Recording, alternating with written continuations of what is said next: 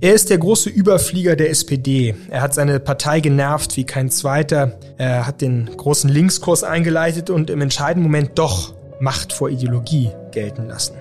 Er ist einer der einflussreichsten Parteistrategen, war schon auf dem Spiegelcover und ist allen Ernstes Fan von Bayern München und Arminia Bielefeld gleichzeitig. Und er ist jung, ziemlich jung. 1989 ist Kevin Kühnert in Berlin geboren. Er war Juso-Vorsitzender und ist seit ein paar Monaten der neue Generalsekretär der SPD.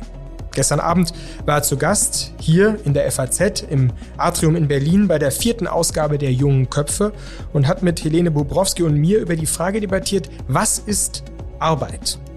Im heutigen Podcast für Deutschland präsentieren wir Ihnen wieder die Best-ofs dieses sehr engagierten Gesprächs.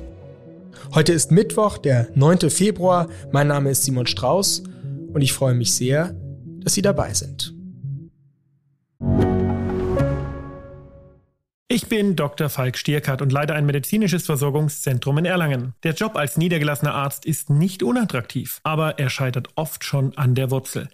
Wenn unser Studiensystem nicht darauf ausgelegt ist, genug Ärzte in guter Qualität auszubilden, wie soll die medizinische Versorgung in Mittelfranken dann gedeckt sein?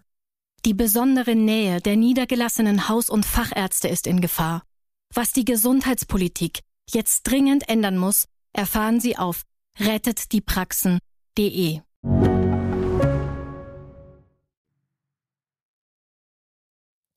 Mit mir im Studio ist wieder Helene. Wunderbar, dass du da bist.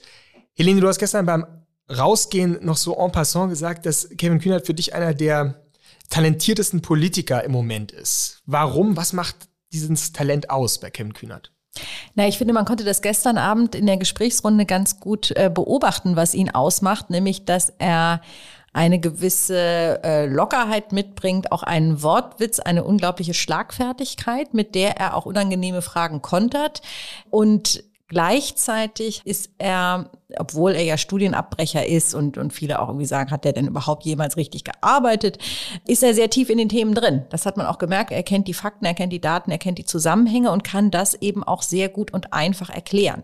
Wir haben ja über seine Herkunft sprechen wir auch noch. Also hat eine gewisse Authentizität, äh, die er mitbringt, die eben auch dazu führt, dass er bei den Leuten ankommt. Also er hat nicht irgendwie so eine Politiker Arroganz oder eine Abgehobenheit, sondern kommt so rüber wie ein relativ normaler Mensch. Ist, äh, also stylt sich ja auch so mit seinen Ringelpullis oder, oder jedenfalls Rollkragenpullovern und wirkt so ein bisschen wie du und ich, so dass man manchmal, wenn er da so sitzt und, und in sich hineinschmunzelt, sich gar nicht richtig vorstellen kann, wie einflussreich er eigentlich ist, was er mit den Jusos gemacht hat, die er ja in der Partei unglaublich gestärkt hat, äh, die Rolle der Jusos in der SPD und eben jetzt als Generalsekretär.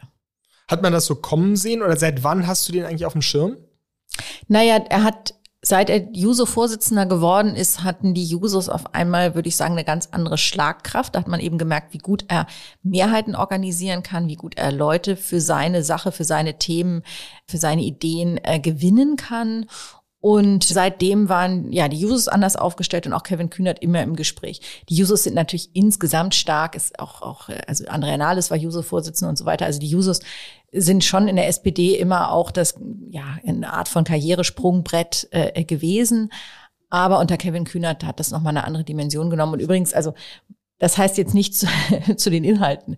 Dass ich jetzt sage, Kevin Kühnert ist ein begabter Politiker, heißt jetzt nicht, dass ich äh, vieles oder alles von ihm teilen würde. Aber wenn man ihn so beobachtet in der Art, wie er Politik betreibt, ist das schon sehr professionell. Ja, das hat man gestern ja auch gemerkt, dass ähm, die Inhalte zum Teil auch noch aus einer radikalen äh, Phase seines Lebens kommen, jetzt etwas abgeschwächt sind. Aber bevor wir vielleicht auf die entscheidenden ähm, inhaltlichen äh, Positionierungen von ihm kommen, gehen wir genau auf das, was du schon angedeutet hast, nämlich seine Herkunft. Das ist vielleicht auch gar nicht so vielen bekannt, aus was für einem Elternhaus er eigentlich stammt. Da hören wir jetzt äh, schon das erste Mal hinein.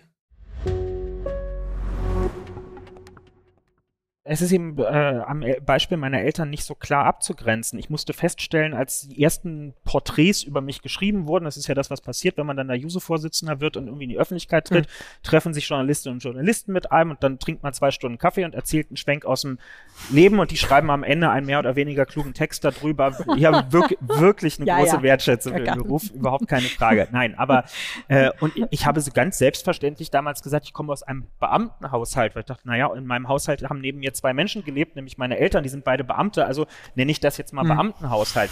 Musste dann feststellen beim Feedback, dass ich Bilder in Köpfen von Leuten erzeugt habe, die eher an so einen äh, weiß ich nicht, 200 Jahre zurückgedacht haben und sich unter, unter Beamtenhaushalt glaube ich, so eine, so eine Landvilla vorgestellt haben, in der 73 Meter deutsche ja. Literatur in, in, in staubigen äh, Buchdeckeln äh, im Regal stehen. Das ist jetzt, also wir haben in einer zweieinhalb Zimmer Wohnung in irgendeinem so Siebengeschosser äh, am Berliner Stadtrand gelebt. Das ist, also ich musste feststellen, dass meine Bilder da gar nicht so mhm. mit den gesamtgesellschaftlichen Bildern übereinstimmten.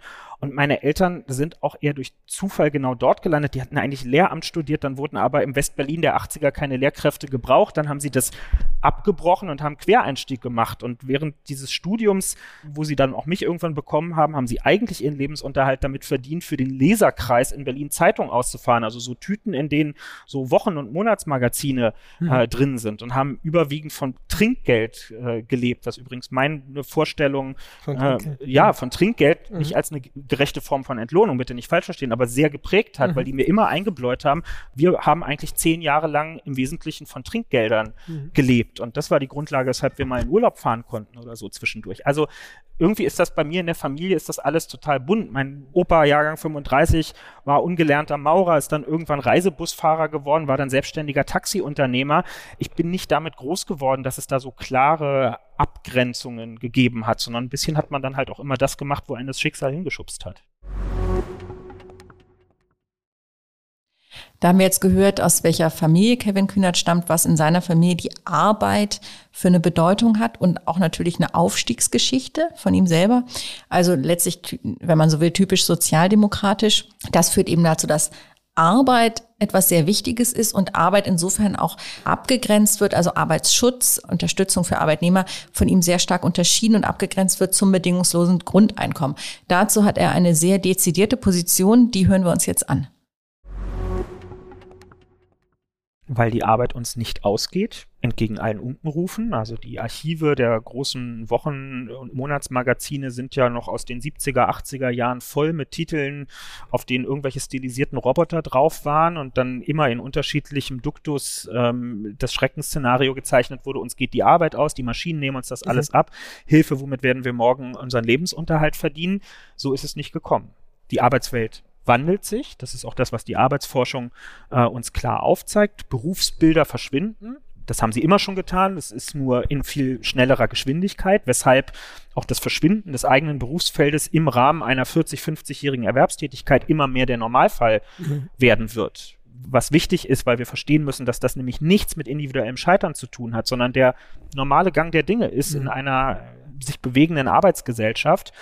Aber es entstehen auch neue Arbeitsformen und neue Arbeitsvolumina und das wird auch noch viele Jahre tatsächlich so bleiben. Wenn ich mich mit der Forschung zum, zum bedingungslosen Grundeinkommen, also es gibt ja nicht das bedingungslose Grundeinkommen, ja. sondern dahinter mhm. verbergen sich ja Dutzende, mal mehr, mal weniger ausgearbeitete Konzepte. Aber wenn man sich mit den Motivlagen auseinandersetzt und sich mit Leuten unterhält, die häufig ja erstmal so aus so einem Gefühl heraus sagen, ich finde das spannend, dann kommen zwei Sachen immer wieder zum Vorschein. Das eine ist Einkommenssicherheit, also eine Planbarkeit zumindest für ein Fixum, was jeden Monat reinläuft.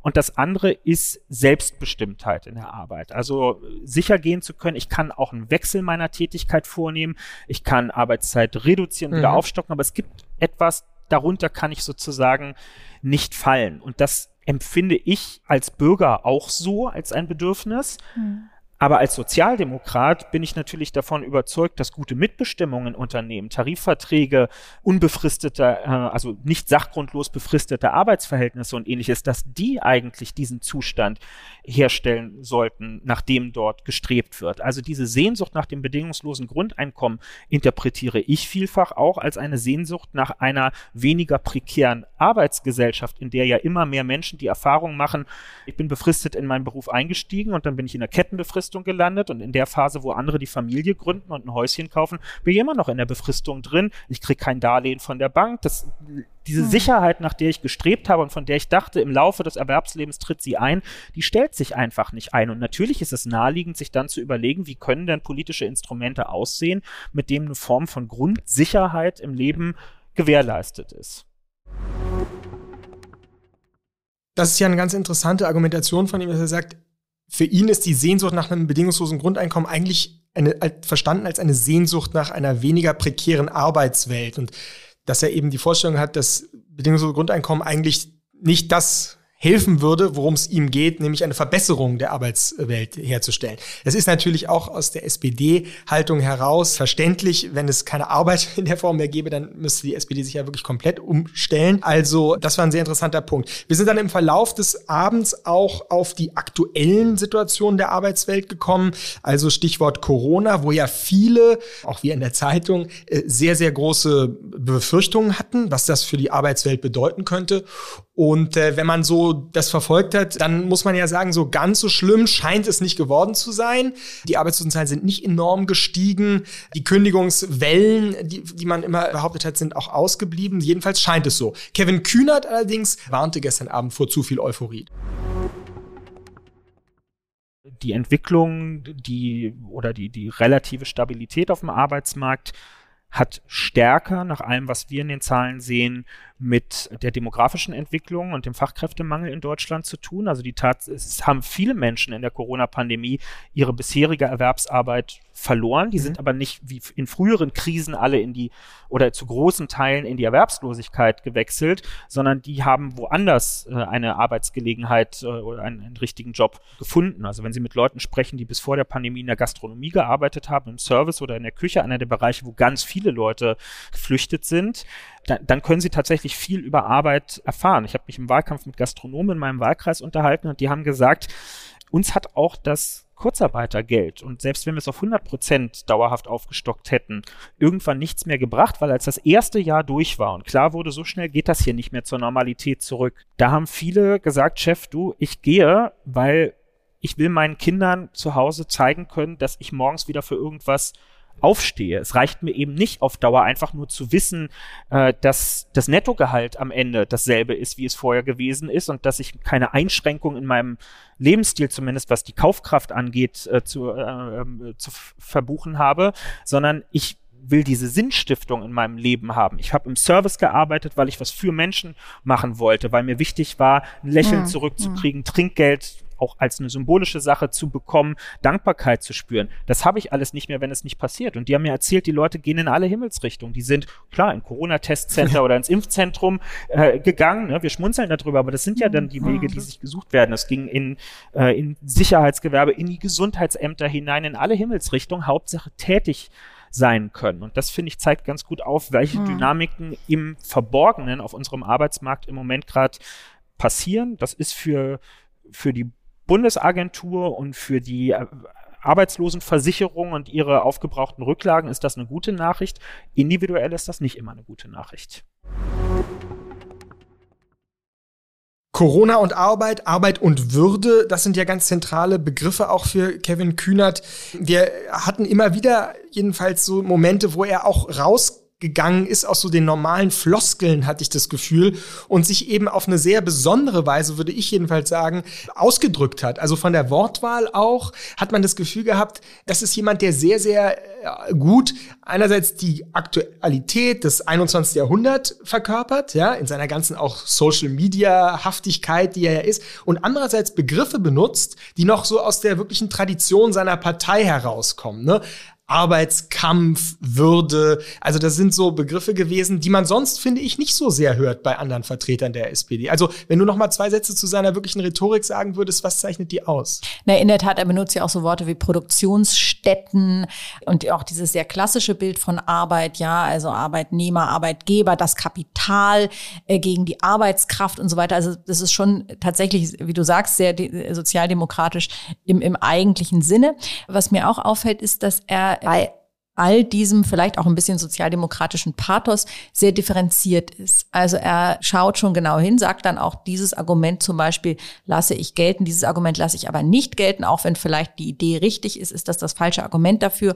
Also man kann mit ihm jedenfalls, wenn man sich so vertieft mit ihm unterhält, schon nicht nur in die inhaltliche Tiefe gehen, sondern man kann auch in der Argumentation ja sich sehr gut mit ihm austauschen, weil er eben tatsächlich auch genau hinschaut und weil er auch bereit ist, sich auf ein Gespräch einzulassen.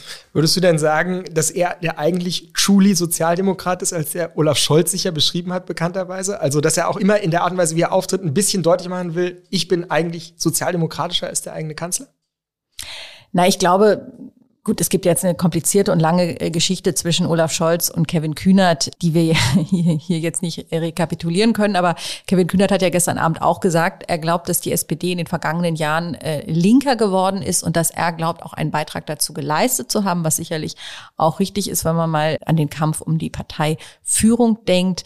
Er würde jetzt ja tunlichst äh, vermeiden, Olaf Scholz irgendwie abzusprechen, Sozialdemokrat zu sein. Er sagt ja auch, das Programm, mit dem Olaf Scholz in den Wahlkampf gegangen ist, das habe eben die Sozialdemokratie arbeitet und das sei wichtig und darauf sei Olaf Scholz ja gebunden. Das hat er gestern nicht gesagt, das hat er aber in anderen Zusammenhängen mehrfach gesagt. Man darf halt auch nicht vergessen, dass zwischen den beiden mehr als 30 Jahre liegen oder knapp 30 Jahre wahrscheinlich eher.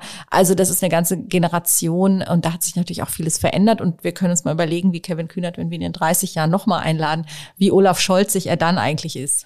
Das machen wir auf jeden Fall. In 30 Jahren gibt es junge Köpfe sicherlich immer noch und ähm, dann müssen wir nur junge in Anführungszeichen setzen.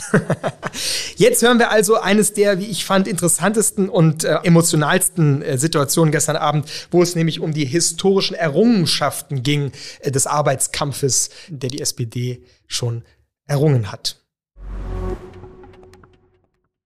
ja, natürlich ist vieles besser, das ist offensichtlich. Als Sozi äh, füge ich, äh, und zwar nicht nur pflichtschuldig hinzu, alles erkämpft. Nichts geschenkt davon. Alles erkämpft worden. Was wichtig ist, um auch heute zu verstehen, dass der Fortschritt auch in der Arbeitsgesellschaft nicht etwas ist, was von alleine passiert. Also sozusagen, wenn, dass die Zyklen immer so sind, der Leidensdruck bei etwas Neuem baut sich über zehn Jahre auf und dann äh, erkennt äh, die Gesellschaft ihr Joch und befreit sich davon und sagt, wir schaffen den ergonomischen Stuhl äh, im Betrieb. Ne? Es hat niemand freiwillig eingeführt, sondern das okay. ist alles als Teil äh, von Arbeitsschutz und von Arbeitsrechten kämpft und durchgesetzt worden und muss übrigens auch verteidigt werden gegen Leute, die Unternehmen gründen und sagen, die Zeiten des Gegensatzes zwischen Kapital und Arbeit, Arbeitgeber, Arbeitnehmer, es ist alles vorbei. Wir sind ein spannendes Start-up. Hier steht ein Kicker, da ist ein Kaffeevollautomat. Ja. Wir brauchen keinen Betriebsrat bei uns. Wir kriegen das so miteinander hin. Das ist Schwachsinn natürlich. Alles erkämpft nichts geschenkt bekommen. Das ist so ein zentraler Satz gewesen gestern, wo man auch richtig merkte, so in seinen Augen wurde es auf einmal etwas feurig. Also da kam der alte internationale Sänger noch hervor, nicht wahr? Das hat mir irgendwie auch gefallen, dass man ihn da schon auch ein bisschen aus der Reserve locken konnte, nicht? Jetzt gehen wir vielleicht am Ende nochmal auf eine ganz interessante Zuschauerfrage ein, die von dem deutsch-isländischen Schriftsteller, Autor Christoph Magnusson gestellt wurde, der gestern im Publikum war und der das ganze Gespräch interessiert verfolgte, um dann am Ende allerdings so eine relativ provokante Frage zu stellen. Und da hören wir jetzt mal rein. Ich frage mich jetzt noch gerade, welches Narrativ kann man denn dann den Arbeitslosen anbieten? Also auch den Arbeitslosen, die sich vielleicht nicht qualifizieren lassen, die vielleicht arbeitslos bleiben werden oder die ewig in prekären Lebensverhältnissen äh, drin bleiben werden. Ist nicht da ein bisschen der Fehler gemacht worden in den letzten Jahrzehnten, dass man in der Politik wirklich immer nur den Kampf gegen die Arbeitslosigkeit so in den Vordergrund gestellt hat, als wäre die Arbeitslosigkeit jetzt eine, eine wirkliche, eine Geißel, was natürlich auch die Leute stigmatisiert, die eben arbeitslos bleiben. Mhm. Und hat das nicht dazu geführt, dass man den letztendlich dann gerade eben diese Würde der Arbeit, äh, dass man den Arbeitslosen diese Würde nicht zugestanden hat, dass denen kein positives Identifikationsangebot gemacht wurde und dass die sich jetzt diese Identifikationsangebote vielleicht woanders suchen. Also ist es was, wo die Politik was dazu beitragen könnte, dass man denen auch ein bisschen Würde, positive Identifikationsangebote zurückgibt oder äh, spielt das im politischen Denken keine Rolle? Sollte es eine Rolle spielen? Das ist wichtig, weil es die Gelegenheit gibt, nochmal, zumindest von meiner Seite aus, die Feststellung zu machen, dass wir Erwerbsarbeit im besten Fall auch mit Würde identifizieren heißt nicht, dass keine Würde da ist, wenn keine Erwerbsarbeit da ist. Erwerbsarbeit kann im besten Fall ein Mehr an selbstempfundener Würde bedeuten, aber es gibt kein würdeloses äh, Leben. Und wir haben, glaube ich, den Fehler gemacht, gerade in den großen Zeiten des apostrophiere jetzt mit Neoliberalismus in 20, 25 Jahren. Man kann es an den Slogans dieser Zeit auch nachvollziehen. Damals gab es ja die Parole, sozial ist, was Arbeit schafft, war ein sehr gern benutzter Begriff auch rund um die Arbeitsmarktreform der frühen 2000er Jahre. Der ist irgendwann ersetzt worden, der Satz, durch die Formulierung, die nur auf den ersten Blick geringfügig geändert aussieht. Sozial ist, was gute Arbeit schafft. Und gute Arbeit ist ja übrigens kein, also das klingt immer so, so dahingesagt, gute Arbeit. Gute Arbeit ist ja ein wissenschaftlich definiertes Ding tatsächlich, was in der Arbeitsforschung ausstaffiert ist mit allerlei Kriterien. Und diese Formulierung verrät uns ja, da hat schon ein, ein Wandel in der Wahrnehmung ähm, stattgefunden. Und letztlich, ich glaube, die, die allermeisten Menschen können und wollen etwas beitragen. Wir haben uns immer dagegen gewehrt und das finde ich auch richtig, uns jetzt irgendwo den einen rauszugreifen, ne, diese alte Bildgeschichte mit Florida-Rolf oder so, den einen aufs, äh, aufs Schild zu heben äh, und an dem dann irgendwie was völlig quantitativ gegen die Mehrheitsverhältnisse in der Gesellschaft ist, die große Geschichte zu erzählen von der Dunkelziffer von Leuten, die gar nicht arbeiten will, was immer das tatsächlich heißt. Ich finde das in einer Wohlstandsgesellschaft mit 83 Millionen Menschen nicht individuell, aber gesellschaftlich vernachlässigbar bar, dass es solche Fallkonstellationen äh, am Ende geben kann. Ich finde, dass vergossene Milch, vergebene Energie, wirklich auch vergebene geistige Energie, wenn wir äh, an, und damit meine ich nicht, die sollen ignoriert werden oder die sind nichts wert, ganz im Gegenteil. Aber an denen jetzt zu exekutieren, ob wir, ob wir uns nicht doch irgendwelche Knechtschaftsinstrumente ausdenken müssen, um die noch zu treiben oder so, ich finde, wir halten das aus als, äh, als Gesellschaft. Ich mache mir eher wirklich Sorgen darum, dass wir, wir haben ja eine Million oder fast eine Million Leute in der verfestigten Langzeitarbeitslosigkeit. Das sind die Leute, die von Anbeginn der Harzreform an nie aus diesem System rausgekommen sind. Und wenn man sich mit ähm, der Forschung zu diesen Menschen beschäftigt, dann wird schnell klar, ein Unglück kommt selten allein. Die Erwerbslosigkeit war zuerst da. Und dann kamen die Folgeprobleme. Vielfach Suchterkrankungen, vielfach äh, psychische Erkrankungen, die damit einhergegangen sind, was Hinweise darauf sind, dass diese, die Verankerung, die uns Arbeit im, im Alltag gibt, trete ich überhaupt vor die Tür? Viele von denen sagen, befragen, wir sind nicht mehr rausgegangen. Wir haben Sorge gehabt, im Supermarkt von den Nachbarn gefragt zu werden, was machst du eigentlich im Moment gerade? Und eingestehen zu müssen, da ist im Moment gerade gar nichts. Also ich glaube wirklich, dass die, dass dieses Fernhalten von Qualifizierung, Weiterbildung, von einer auch zweiten, dritten, vierten, wievielten Chance auch immer, dass das eher Menschen in ein Abseits treibt, bei dem wir dann später es verwechseln und annehmen, sie hätten gar keine intrinsische Motivation, tätig zu sein oder etwas beizutragen. Das Gegenteil ist in aller Regel der Fall. Ja, also eine ziemlich vermittelnde Antwort, wo man auch sieht, dass äh, Kevin Kühnert jetzt angekommen ist in seiner Rolle als Generalsekretär, wo er halt natürlich für die gesamte Partei sprechen muss und da alle verschiedenen Aspekte und Anliegen im Blick haben muss. Dann war noch eine Frage, die mehrere Zuschauer umgetrieben hat und natürlich auch der Aktualität geschuldet ist, nämlich die Frage darauf, wie Kevin Kühnert es eigentlich mit dem Altkanzler Schröder hält, der ja bei Gazprom eine wichtige Rolle spielt und ein alter Freund von Wladimir Putin ist. Auch war ja. Ist ja Gazprom ist ja mehr Schalke 04. Das markiert vielleicht auch die Tabellenposition, die Gerhard Schröder so in meiner politischen Wahrnehmung mittlerweile. Ja, vielleicht belasse ich es mal dabei. Das ist, glaube ich, genug der Worte. Ähm, das wird sonst so unschön.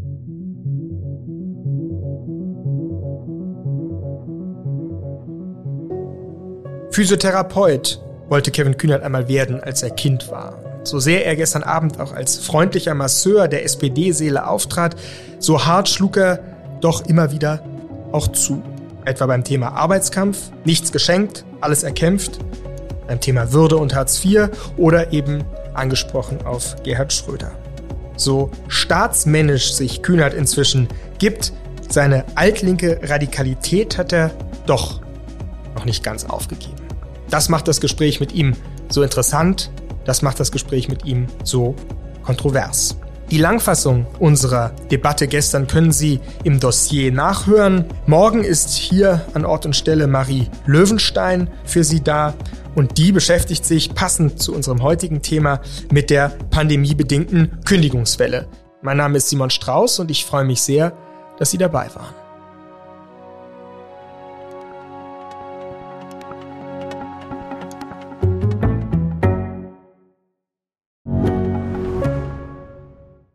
Mein Name ist Dr. Tillmann Grümenapf, niedergelassener Kinder- und Jugendarzt hier im Ennepe-Ruhr-Kreis. Die Einführung der Telematik sehe ich durchaus als Chance, aber aktuell fällt das System oft aus und es gibt viel zu wenig technischen Support. Dafür geht eine Menge Zeit drauf, in der ich die Kinder nicht genügend betreuen kann. Das muss sich ändern. Die besondere Nähe der niedergelassenen Haus- und Fachärzte ist in Gefahr. Was die Gesundheitspolitik jetzt dringend ändern muss, erfahren Sie auf rettetdiepraxen.de.